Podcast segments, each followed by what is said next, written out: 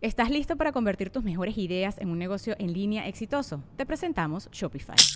Tal vez no lo sabías, pero nuestro podcast More Than Mamis es un negocio y lo empezamos por supuesto para desahogarnos y hablar sobre la maternidad, no para convertirnos en expertas de ventas y del e-commerce. Así que sí, necesitábamos ayuda para vender nuestro merch y poner en marcha nuestra tienda. ¿Y cómo suena con Shopify?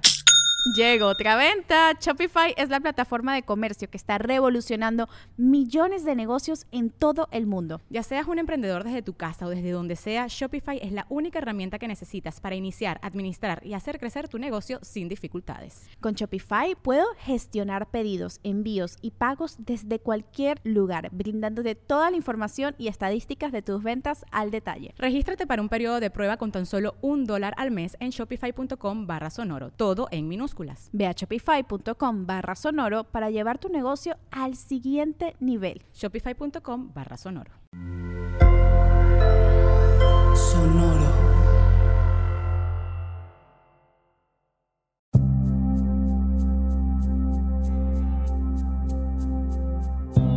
Soy Alexis de Anda. Estás escuchando El Viaje. Una producción de Sonoro un espacio que invita a despertar la conciencia.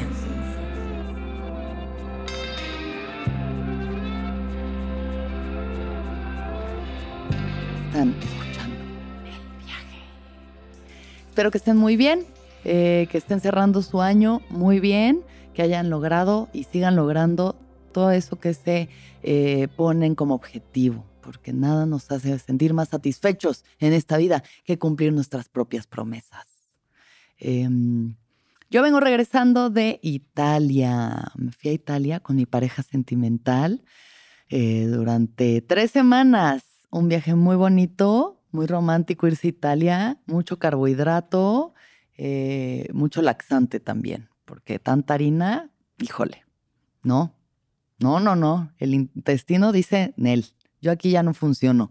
A mí empiezas a hablar en otro idioma y yo dejo de funcionar.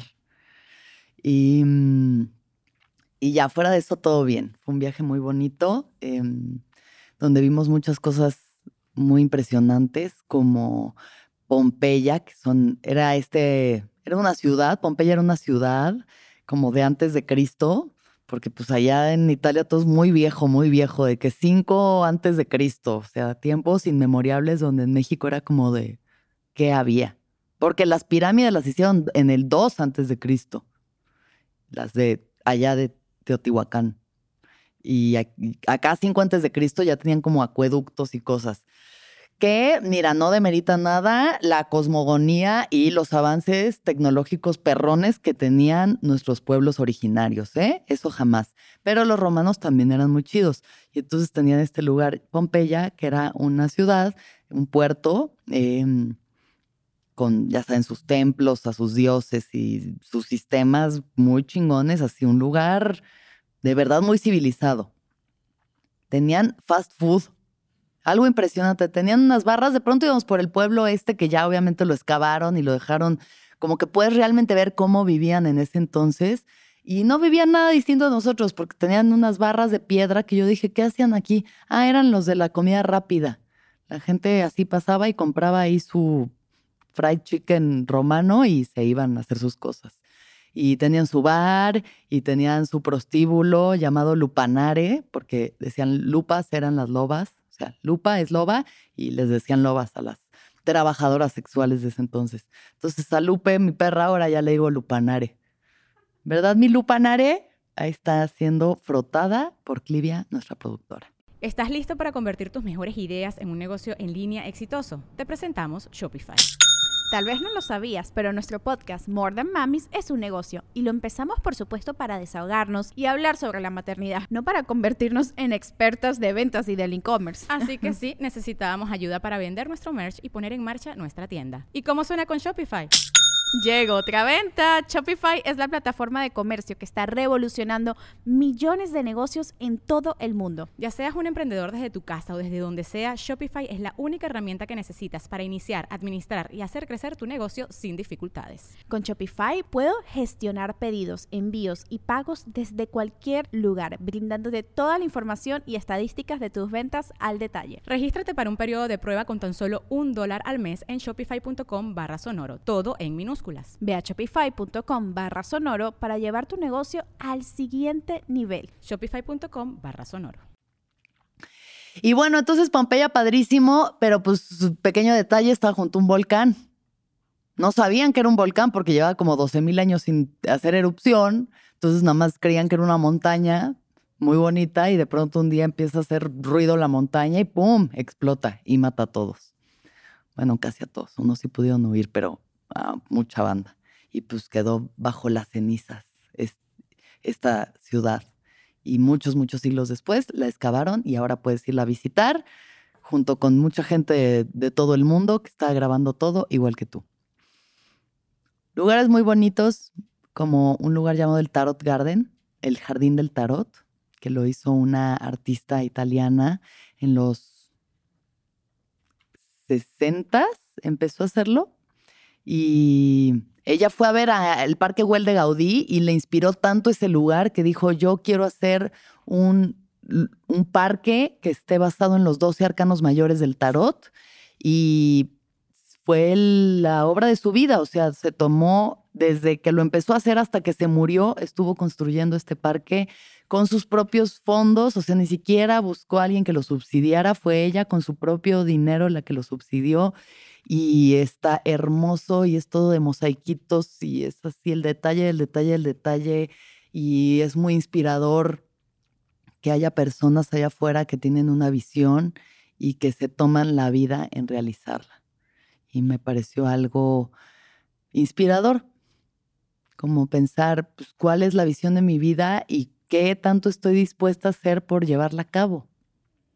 En este momento la visión de mi vida al parecer es vender 30 boletos para un show en Puebla, porque no se han vendido. Ya no va, para cuando salga este episodio ya va a haber pasado ese momento, pero si tengo shows, por favor, métanse a arroba Alexis de Onda, vean qué shows tengo y vayan, vayan, porque es buen material y quiero que lo vean y los quiero hacer reír.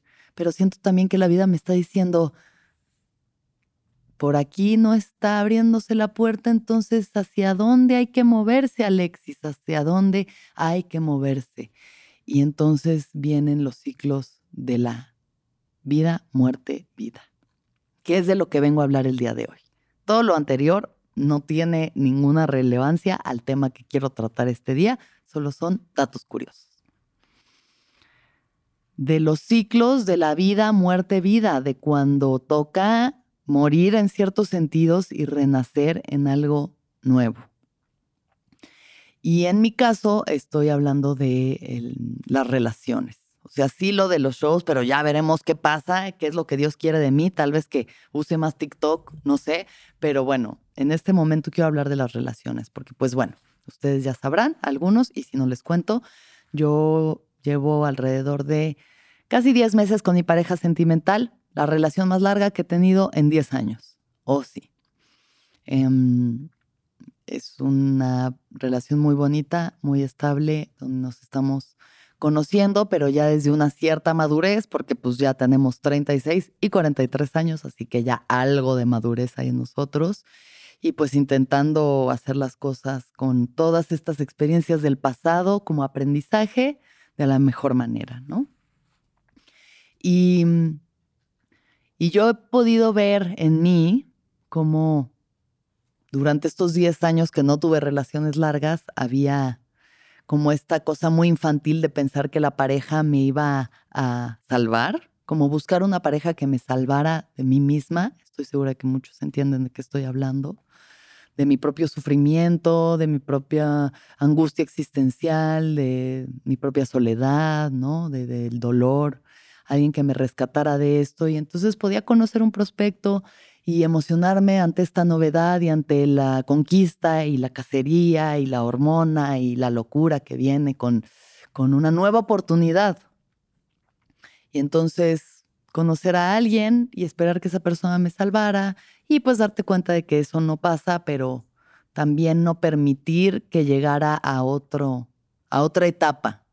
Como que solo el, el enamoramiento, la emoción, la hormona, la llama, la aventura y adiós, ¿no? Tanto se iba esa persona o me iba yo, pero nunca permitiendo que pasara a otra etapa que muriera esta primera etapa de la relación para que diera vida a una segunda, más profunda o más compleja o más íntima, no. Y entonces acababa ese intento de relación y decía, bueno, pero el que sigue sí va a ser. Y entonces era conocer a otra persona y esperar que esa persona me salvara y me rescatara. Y no pasaba y salir huyendo, ¿no? Ante la frustración o el miedo a la intimidad o al compromiso o lo que fuera. Y bueno, en este caso estamos como ya pasando a esta segunda etapa, ¿no? En la que he visto yo en mí estas resistencias, como surgen dentro de, mi ser, de de pronto darme cuenta de eso, de que estos sueños infantiles de que la pareja te salve, no solamente no se cumplen porque nadie, absolutamente nadie nos puede salvar más que nosotros mismos. Nadie, nadie absolutamente nos puede hacer felices más que nosotros mismos. Nadie nos va a rescatar. Ya lo dijo Brendan Fraser in The Whale y yo lo vengo a repetir. Nadie nos puede rescatar. Em, enfrentarse a eso aún así, pues sí tiene una parte muy devastadora porque pues hay una, una Alexis infantil y soñadora que sigue esperando que eso suceda, pero lo sé porque ya también soy una persona pues un poco más consciente de que nadie lo puede hacer. Y entonces, no solamente una relación no nos puede salvar, sí nos puede acompañar y nos puede dar eso, el permitir que alguien nos conozca y conocer a alguien, ir creando algo juntos, em, construir desde ese lugar y poder, poder pues eso, permitir que surja algo nuevo, ¿sabes? No volver al aislamiento y no volver a la soledad y no volver a la cacería y a la búsqueda de alguien más, sino realmente decir, pues órale va, tú, persona que he elegido y que me está eligiendo, voy a abrir mi pecho metafórica y literalmente ante ti para que veas lo que hay aquí, para que veas lo, lo que llevo dentro. Y esos son las inseguridades y los miedos y las heridas y los traumas y las ilusiones y los sueños y la felicidad y lo que te apasiona y lo que te hace reír y lo que te lastima y absolutamente todo lo que un ser humano contiene. Y he visto como de pronto en este proceso, que también es muy incómodo, como muchos de ustedes se habrán dado cuenta que de pronto permitir que alguien vea todas tus imperfecciones y observarlas del otro es un proceso incómodo. Es un proceso donde el otro funciona también como una especie de espejo sagrado para que te puedas conocer más profundamente a ti mismo y para que también puedas aprender a conocer al otro más allá del juicio, más allá de las proyecciones que pongas en él y simplemente poder observar a otro ser humano con, con amor, con respeto y compasión. Y pues la compasión es ya como, como algo muy elevado, ¿no? Porque no tiene que ver con, ay, pobrecito, es que le pasó eso y por eso es así, sino em, puedo de la forma más, eh, pues, más humana posible, sentir lo que tú has sentido porque puedo entender de dónde viene tu dolor, puedo entender de dónde vienes y puedo sentir de alguna forma lo que tú sientes desde ese entendimiento. Mm. Pero bueno, entonces em, en esta relación si pasamos por esta etapa de, oh, sí, el enamoramiento maravilloso, todo es un sueño, eres perfecto, cómo respiras, cómo parpadeas, todo lo que haces es maravilloso. Aunque a veces no le jales al baño, eres maravilloso. Aunque no bajes la, el asiento de la taza, eres lo máximo.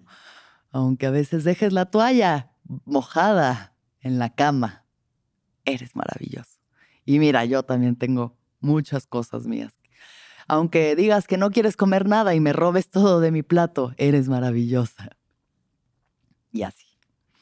Em, pero bueno, claramente como, como todos los que lo han vivido y como las personas que también lo han escuchado o estudiado o leído, el amor tiene sus fases, ¿no? Y entonces tiene esta primera fase que es la atracción, la hormona, el enamoramiento, las hormonas a tope, la, oxitocina, la dopamina, todas estas cosas que te hacen sentir bien y que te hacen engancharte a otro ser humano, que te hacen conectar para que algo pueda surgir de esto. Y en algún momento esto empieza a bajar, ¿no? Y empieza a bajar estas hormonas y la novedad y la excitación del principio y pues ya toca realmente empezar a conocerse bien, como somos seres humanos fallidos, con, con nuestras resistencias, nuestros miedos, nuestras heridas, inseguridades y traumas y etc. Y aún así decidir seguir ahí conociéndose. Em, y yo he visto cómo me llegan estas cosas de decir, ah, no, es que, ah, ¿cómo? No, no eras perfecto, ah, no, resulta que tienes estas cosas y que yo tengo estas cosas y que a veces esas cosas no empatan. No, no, mejor huyo, mejor huyo y voy y busco a alguien que sí tenga todo perfecto y que todo va a ser perfecto y todo va a estar bien. Esto pasa en mi cabeza y obviamente lo observo y lo reconozco como, como eso, como unos impulsos de resistencia y de querer huir ante el miedo a la intimidad y a ser descubierta de alguna manera. Lo puedo observar como eso y y me calmo y digo, no pasa nada, ¿no? O sea, no, claro que no voy a huir, claro que aquí quiero estar, pero me entran esos arranques de decir, no, no, mejor ya a otra cosa, porque sí va a haber alguien que venga y sane absolutamente todo en mí y que em, me salve. Sí existe esa fantasía, pensar que tal vez haya otra persona que sea absolutamente perfecta, pero no, porque sé que no existe, porque sé que eso no va a pasar, que todos venimos con un paquete con cosas buenas, malas y de todo tipo y que siempre nos vamos a enfrentar a la realidad y a la crudeza de que somos solamente seres humanos, llenos de imperfecciones. Pero bueno, entonces estaba pues yo como en, en esto que, que he estado ¿no? con mi novio platicando hacia dónde vamos, qué va a pasar y de pronto surgen estos miedos y estas resistencias, como de pronto todo pasar a, otra etapa de la relación, ¿no? De más compromiso, dígase vivir juntos o hacer familia, que pues yo sí tengo esa gran ilusión y quien haya escuchado el viaje también sabrá que a mí me ilusiona mucho ser madre y tener familia y hacer un hogar, es una de las cosas que yo más quiero, aunque mi productor estaba muy impactada porque no pensaba que yo quería esto, pero sí.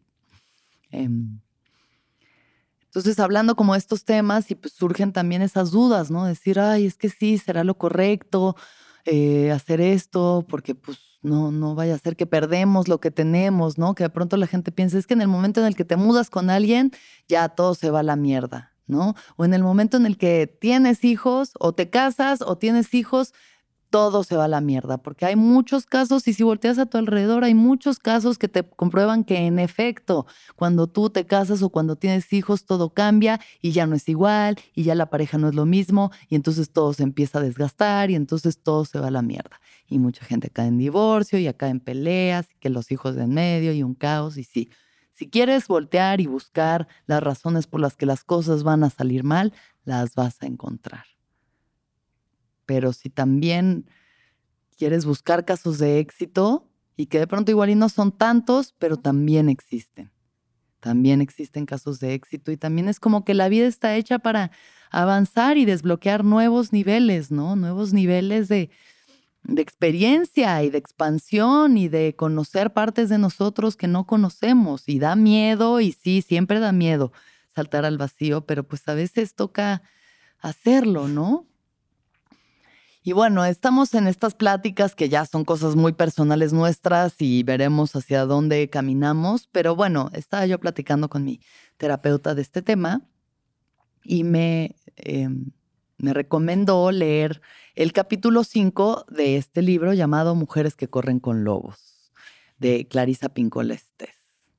Este es uno de los manifiestos feministas como de como de archivo, digamos, de manual que hay que tener, que todas las mujeres deberíamos de, leer este libro, porque pues habla como de Lo que hace Clarisa Pincola es em, recopilar muchos cuentos antiguos, ¿no? Cantos, cuentos, leyendas, historias de distintas culturas alrededor del mundo, historias sobre mujeres o historias que hablen de los arquetipos femeninos y un poco desmenuzarlos para llegar a las pues, a cómo afectan a la psique o la evolución de las mujeres o el esto, ¿no? Cómo, cómo estos cuentos eh, se refieren a estos arquetipos femeninos que nos hablan de las distintas etapas de nuestra vida y de dónde están los bloqueos, de cómo podemos avanzar, de los sueños y las ilusiones y las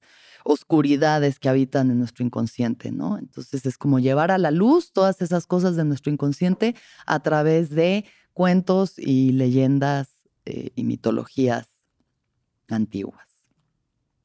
Espero haberme más o menos explicado bien, pero pues bueno, si no, cómprenlo y léanlo porque tiene muchos cuentos distintos que, que siempre afectarán y moverán algo en nuestra psique y que nos revelarán cosas sobre las sombras de, nosotras mismas.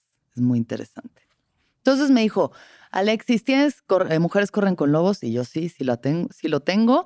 Eh, me dice, el capítulo 5, ahorita que estés en esta situación de, de tu relación y de hacia dónde van y lo que viene o no viene o lo que sea. Entonces, em, este es el capítulo que les quiero leer.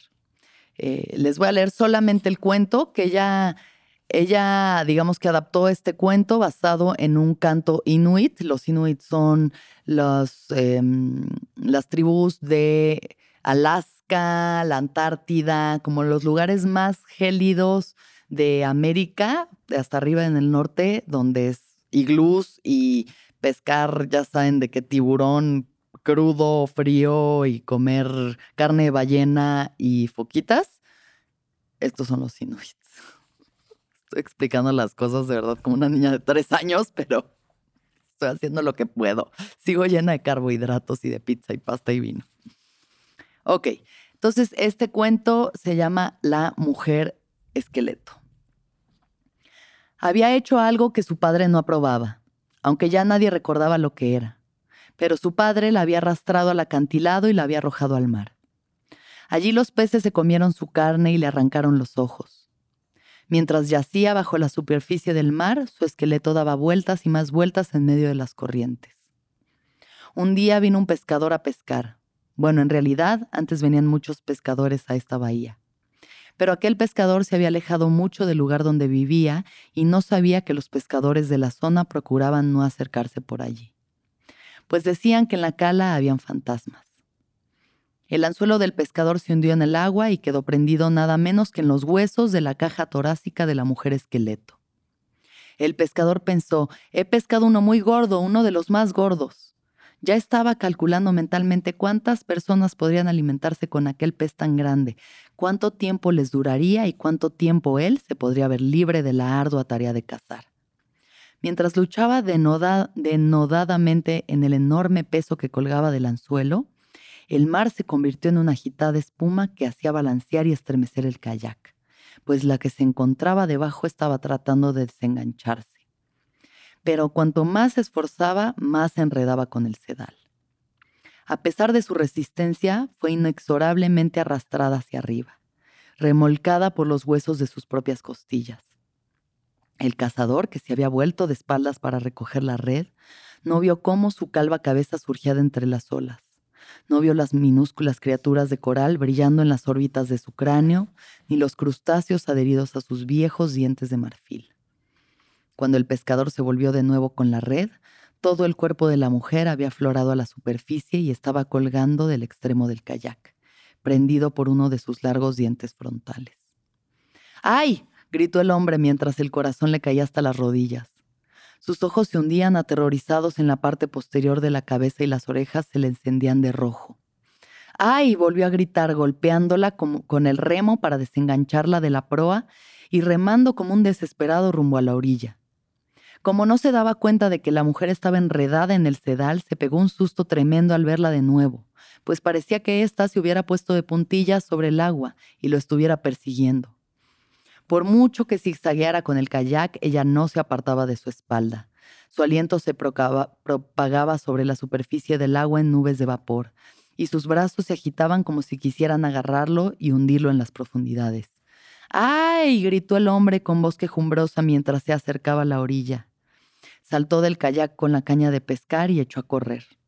Pero el cadáver de la mujer esqueleto, tan blanco como el coral, lo siguió brincando a sus espaldas, todavía prendido en el sedal. El hombre corrió sobre las rocas y ella lo siguió. Corrió sobre la tundra helada y ella lo siguió. Corrió sobre la carne puesta a secar y la hizo pedazos con sus botas de piel de foca. La mujer lo seguía por todas partes e incluso había agarrado un poco de pescado helado mientras él arrastraba en pos de sí y ahora estaba empezando a comérselo, pues llevaba muchísimo tiempo sin llevarse nada a la boca. Al final el hombre llegó a su casa de hielo, se introdujo en el túnel y avanzó a gatas hacia el interior. Sollozando y jadeando permaneció tendido en la oscuridad mientras el corazón le latía en el pecho como un gigantesco tambor. Por fin estaba a salvo. Sí, a salvo, gracias a los dioses, gracias al cuervo, sí, y la misericordiosa Sedna, estaba salvo por fin. Pero cuando encendió su lámpara de aceite de ballena, la vio allí, acurrucada en un rincón sobre el suelo de nieve de su casa, con un talón sobre el hombro, una rodilla en el interior de la caja torácica y un pie sobre el codo. Más tarde el hombre no pudo explicar lo que le ocurrió. Quizás la luz de la lámpara suavizó las facciones de la mujer, o a lo mejor fue porque, porque él era un hombre solitario, el caso es que se sintió invadido por una cierta compasión y lentamente alargó sus mugrientas manos y hablando con dulzura como hubiera podido hablarle una madre a su hijo, empezó a desengancharla del sedal en el que estaba enredada. Bueno, bueno, primero le desenredó los dedos de los pies y después los tobillos.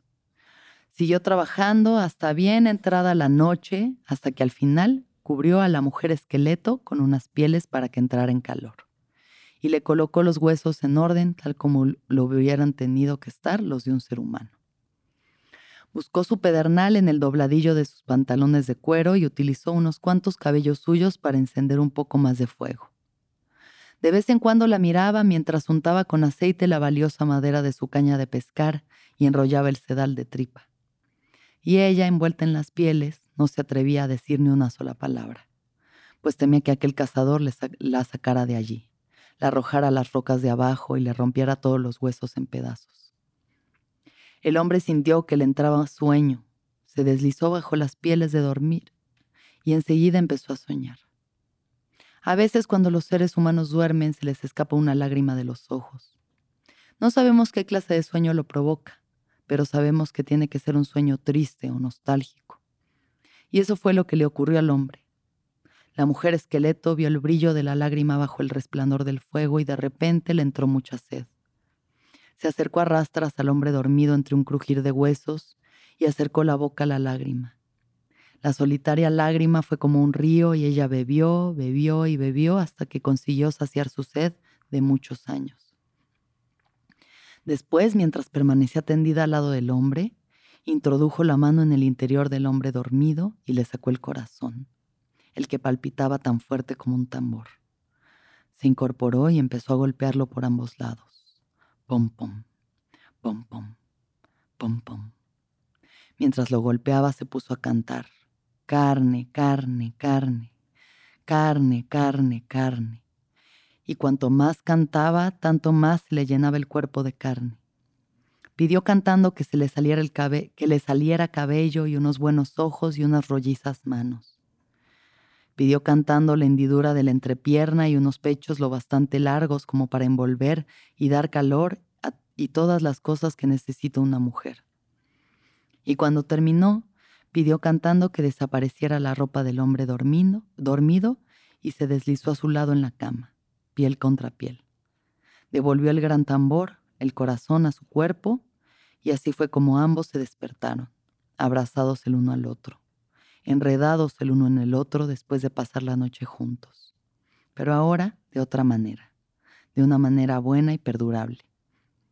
La gente que no recuerda la razón de su mala suerte dice que la mujer y el pescador se fueron, y a partir de entonces la criatura que ella había conocido durante su vida bajo el agua Las criaturas que ella había conocido durante su vida bajo el agua se encargaron de proporcionarle siempre el alimento. La gente dice que es verdad y que eso es todo lo que se sabe. Entonces este es el cuento de la, la mujer calavera. Y de lo que habla eh, Clarice en este cuento es de cómo la muerte nos, pues nos alcanza constantemente. La muerte está constantemente siguiéndonos y, y tenemos que aprender a abrazarla y tenemos que aprender a quererla y a escucharla para que también de esta muerte nazca nueva vida, porque no hay, no hay muerte sin vida. Estos son ciclos constantes que existen en la naturaleza, que existen en las mujeres, en nuestros vientres, que existen en la vida. O sea, no, no puede existir vida si no hay muerte, si no hay vida, si no hay muerte, y son ciclos constantes. Entonces, dentro de una misma relación también existen estos ciclos, ¿no? O sea, este, este ciclo de la vida en el que conoces a alguien y todo se llena de tanta vida y de tanta emoción y de tanta felicidad y de repente se siente como empieza a morir esta etapa, ¿no? Y empieza a surgir una nueva, que es la etapa de realmente conocer pues las partes más oscuras del otro, ¿no? Las partes más dolorosas y que no todo puede ser siempre felicidad en una relación y que no todo puede ser, ser solo placer y solo alegría, que también tienen que venir las, las etapas oscuras para poderse adentrar más en el otro, para poder conocerle de verdad. Y que si uno renuncia en ese momento y dice, no, no, no, yo esto no lo quiero ver, yo mejor me voy, te vas a perder de un gran tesoro, de un gran regalo, que es la verdadera humanidad y la verdadera intimidad que se puede generar entre dos seres humanos. Y eso es realmente el amor. Aprender a amarse es aprender a vivir con estos ciclos y aprender a profundizar en estos ciclos que al final em, siempre van a traer frutos nuevos. Eh, subrayé algunas partes que me parecieron muy bonitas y una de ellas es esta, que dice, el desafío del pescador es el de enfrentarse con la dama de la muerte, su abrazo y sus ciclos de vida y muerte. A diferencia de otros cuentos en los que se captura una criatura subacuática a las que después se deja en libertad y el pescador recibe una prenda en gratitud al cumplimiento de un deseo, a la dama de la muerte no se le puede soltar y ésta no accede amablemente a ningún deseo emerge a la superficie tanto si uno quiere como si no, pues sin ella no puede haber ningún auténtico conocimiento de la vida, y sin este conocimiento no puede haber lealtad ni verdadero amor o afecto. El amor cuesta caro, cuesta el precio de la valentía, cuesta tomarse una molestia, tal como veremos más adelante.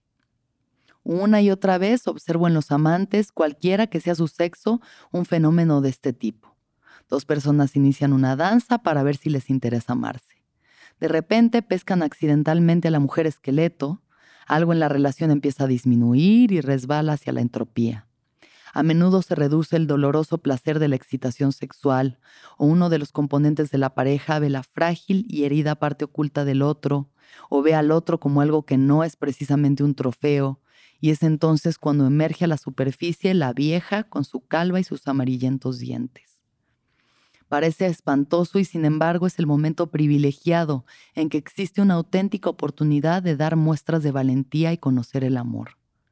Amar significa permanecer al lado de alguien, significa salir de un mundo de fantasía y entrar a un mundo en el que es posible el amor duradero, cara a cara, hueso a hueso, un amor hecho de afecto. Amar significa quedarse cuando todas las células gritan, echa a correr. Cuando los amantes son capaces de soportar la naturaleza de la vida, muerte, vida y de entenderla como un continuo, como una noche entre dos días, y como la fuerza capaz de crear un amor para toda la vida, pueden enfrentarse con la presencia de la mujer esqueleto en su relación. Entonces se fortalecen juntos y ambos se sienten llamados a una comprensión más profunda de los dos mundos en los que viven, el mundo material y el mundo del espíritu. Y pues es un poco como la situación en la que yo siento que me encuentro ahorita, ¿no? Que ya personas que ya llevan muchos años de relación seguro que lo han vivido muchas veces. O sea, dentro de las mismas relaciones, uno mismo como persona muere y renace en distintas versiones de sí mismo. Y también la relación muere y renace en distintas versiones, en distintas etapas, en distintos em, ciclos, ¿no? De evolución. Y mm, y creo que es normal, como que de pronto yo decía, será normal de pronto decir, ay, no, ya, mejor ya aquí la dejamos porque, ay, se pone difícil y de pronto ya me están empezando a ver como soy y esta persona se siente como que no está eh, logrando hacerme feliz y entonces no se siente suficiente o siente que hay algo malo. Y es como tener estas pláticas profundas e incómodas y, y que de verdad eh, toman de mucho valor y de mucha paciencia y de mucho cariño y respeto el poderse conocer a través de estas conversaciones y de estas experiencias y como permitir que la muerte nos abrace, ¿saben? Permitir que la muerte nos abrace porque también es dejar morir la persona que hemos sido, la persona que hemos sido antes de conocer este ser humano. Y es dejar morir, por ejemplo, para mí a la Alexis soltera, ¿no? A la Alexis súper independiente, que hace lo que quiere, que va y que viaja cuando se le antoja y que no tiene que rendirle cuentas a nadie.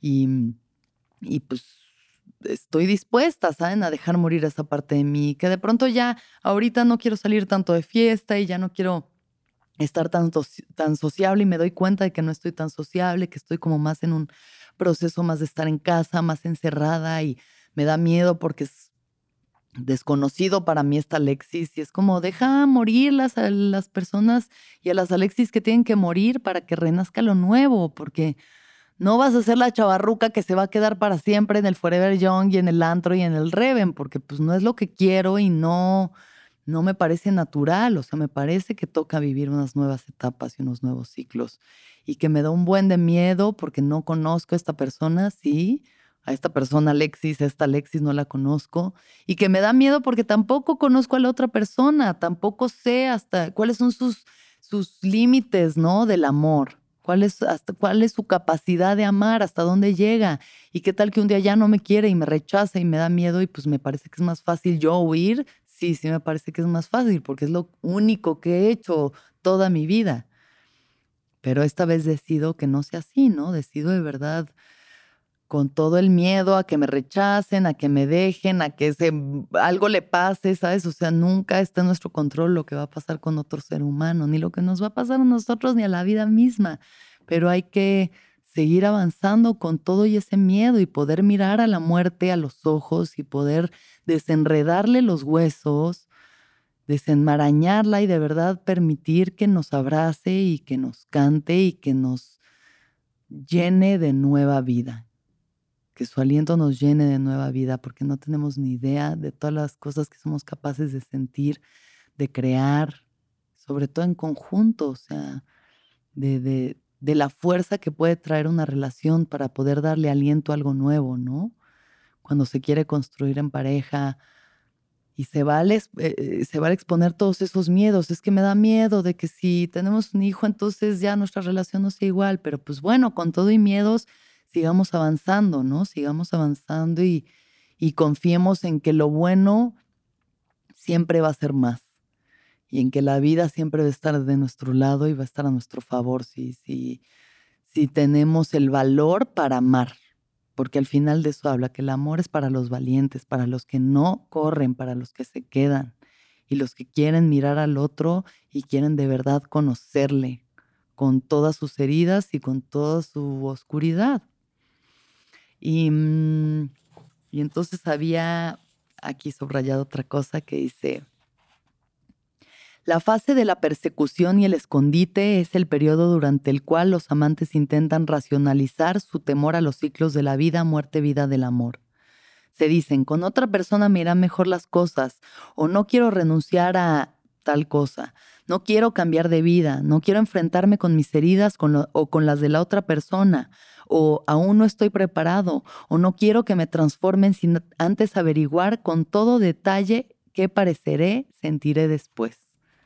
Y ahí podemos estar, ¿no? En esa resistencia y es una fase válida y es súper válido que todos dudemos y titubemos, pero pues en algún momento habrá que decidir. O sea, se vale estar en esta etapa, sí, se vale dudar, se vale que, ay, no, es que quisiera saber cómo va a ser, cómo va a pasar, cómo nos vamos a sentir, sí, pero no puedes, no puedes más que pues lanzándote a por ello, ¿no? Y, y se vale pasar por esta etapa, pero no por una eternidad, o sea, solo durante un cierto tiempo se puede vivir en este momento para seguir avanzando a lo que sigue, ¿no? Para realmente descubrir eh, cuál es la carne de la que se pueden llenar y cubrir estos huesos, cuál es ese corazón que puede latir, cuáles son esos regalos que nos puede traer, como el mar que alimentó a esta pareja durante el resto de sus vidas. Mm, dice, todos los no estoy preparado, todos los necesito tiempo son comprensibles, pero solo durante un breve periodo. La verdad es que la gente nunca está completamente preparada y nunca hay un momento adecuado. Tal como ocurre con todos los descensos al inconsciente, llega un momento en el que uno se limita a confiar en la suerte, se tapa la nariz y se lanza al abismo. Si no fuera así, no habría sido necesario crear las palabras heroína, héroe o valentía. Em, el hecho de abrazar a la mujer esqueleto es una tarea. Sin una tarea que suponga un reto no puede haber transformación. Sin una tarea no se puede experimentar una auténtica satisfacción. Amar el placer exige muy poco esfuerzo. Para amar de verdad hay que ser un héroe capaz de superar el propio temor. Ay, no, qué cosas tan fuertes, qué cosas tan fuertes de verdad. Em, y bueno, ya, sí, lo último que voy a leer para ir cerrando esto, porque pues esto fue más un episodio de lectura que de reflexión, pero pues es como en lo que me encuentro ahorita y sé que alguien allá afuera le va a encontrar sentido eh, o respuesta a algo que está pasando, ya sea en su vida, en su relación, ¿no? A los solteros que se aferran a seguir solteros, pero sufren en su soltería, a los que están en pareja, pero igual y saben que esa no es la relación en la que tienen que estar y les cuesta mucho soltarla porque les da miedo el vacío y la muerte de esto y el no saber en qué va a renacer. O las personas que están en pareja sabiendo que están en el umbral de lo que sigue en su relación y no se acaban de, de pues, de aventar, ¿no? De dar el paso, de taparse la nariz y sumirse en las profundidades. Mm. Tres cosas distinguen el vivir del alma del vivir exclusivamente del ego, y son la capacidad de percibir y aprender nuevas maneras de hacer las cosas, la tenacidad de recorrer un camino accidentado y la paciencia necesaria para aprender a amar profundamente y durante mucho tiempo. Pero el ego tiene tendencias e inclinación a evitar los aprendizajes. La paciencia no es lo suyo. Las relaciones duraderas no son el punto fuerte. Por consiguiente, no amamos a otra persona desde el ego, perennemente cambiante, sino desde el alma salvaje. Una persona que ha desenredado, desenredado a la mujer esqueleto sabe lo que es la paciencia y sabe esperar. No se espanta ni se asusta ante la escasez y no se siente abrumada por el cumplimiento de sus deseos. Sus necesidades de alcanzar, de tener las cosas enseguida, se transforman se transforman en el arte más refinado de buscar todas las facetas de la relación y observar cómo actúan los ciclos de la relación. No teme entrar en contacto con la belleza de la ferocidad, con la belleza de lo desconocido y con la belleza de lo no bello. Y gracias al aprendizaje y el conocimiento de todas estas cosas, se convierte en la quinta esencia del amante salvaje. Vale la pena preguntarse a qué tengo hoy que dar más muerte para generar más vida. ¿Qué me consta que debe morir, pero yo me resisto a permitir que muera? ¿Qué tiene que morir en mí para que pueda amar? ¿Qué no belleza me da miedo? ¿De qué me sirve hoy el poder de lo no bello? ¿Qué es lo que hoy tiene que morir? ¿Qué tiene que vivir? ¿A qué vida temo alumbrar? Y si no ahora, ¿cuándo? Entonces, bueno, con esas preguntas quiero dejar este episodio sobre mm, eso, que nos da miedo en nosotros dejar morir para que puedan nacer nueva vida. ¿Qué es lo que nos da miedo ver lo no bello, no? ¿Qué es todo eso no bello en nosotros, no bello en la relación, no bello en el otro, que nos da tanto miedo ver, que no queremos aceptar, que queremos que todo sea bonito y flores y felicidad y cantos y la, la, la? Y cuando realmente ya tienes que enfrentarte al otro y a su no belleza, a la fealdad que todos llevamos dentro, es donde tienes que aprender a amar, ¿no? Amar esa, esa parte, a veces terrorífica del otro y de nosotros mismos, porque no existe un amar al otro sin que sea un amarse a uno mismo también. Y si no es ahora, ¿cuándo? Entonces, pues los dejo con eso, con esta reflexión sobre, sobre lo que tenemos que dejar morir, sobre cuál es nuestra capacidad de amar o hasta dónde creemos que llega nuestra capacidad de amar, qué tanto estamos dispuestos a hacer, a qué tanto estamos dispuestos a renunciar, qué tanto estamos dispuestos a crear y a darle nueva vida. Y si no es ahora, ¿cuándo? Y pues eso es todo en este viaje. Gracias a Clarisa Pincola por su libro. Gracias a ustedes por escuchar, por ver. Y les deseo mucho valor, mucha paciencia y, y mucha sabiduría para realmente reconocer el amor y dejarlo morir para que renazca en un amor más profundo. Gracias. Y que todos los seres sean felices, que todos los seres sean felices, que todos los seres sean felices.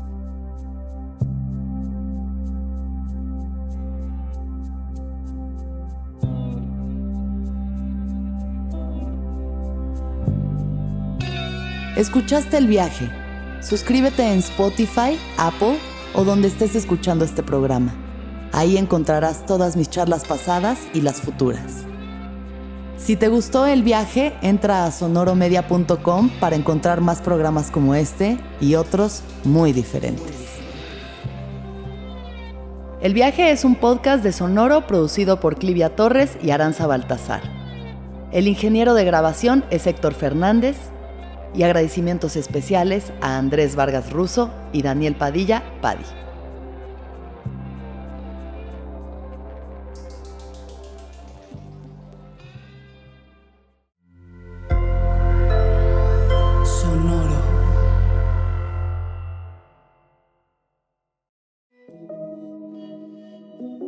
Hola, soy Roxana Castaños, una apasionada de la meditación y de todos los temas que nos llevan a una transformación espiritual, y te invito a escuchar Intención del Día, un podcast de Sonoro para dirigir tu energía hacia un propósito de bienestar.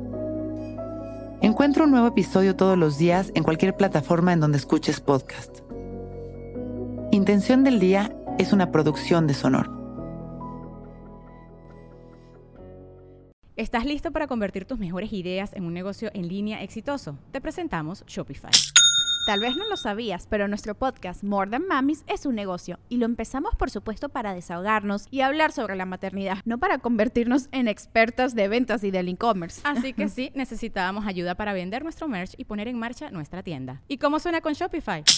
Llegó otra venta. Shopify es la plataforma de comercio que está revolucionando millones de negocios en todo el mundo. Ya seas un emprendedor desde tu casa o desde donde sea, Shopify es la única herramienta que necesitas para iniciar, administrar y hacer crecer tu negocio sin dificultades. Con Shopify puedo gestionar pedidos, envíos y pagos desde cualquier lugar, brindándote toda la información y estadísticas de tus ventas al detalle. Regístrate para un periodo de prueba con tan solo un dólar al mes en shopify.com barra sonoro, todo en Ve a shopify.com barra sonoro para llevar tu negocio al siguiente nivel. Shopify.com barra sonoro.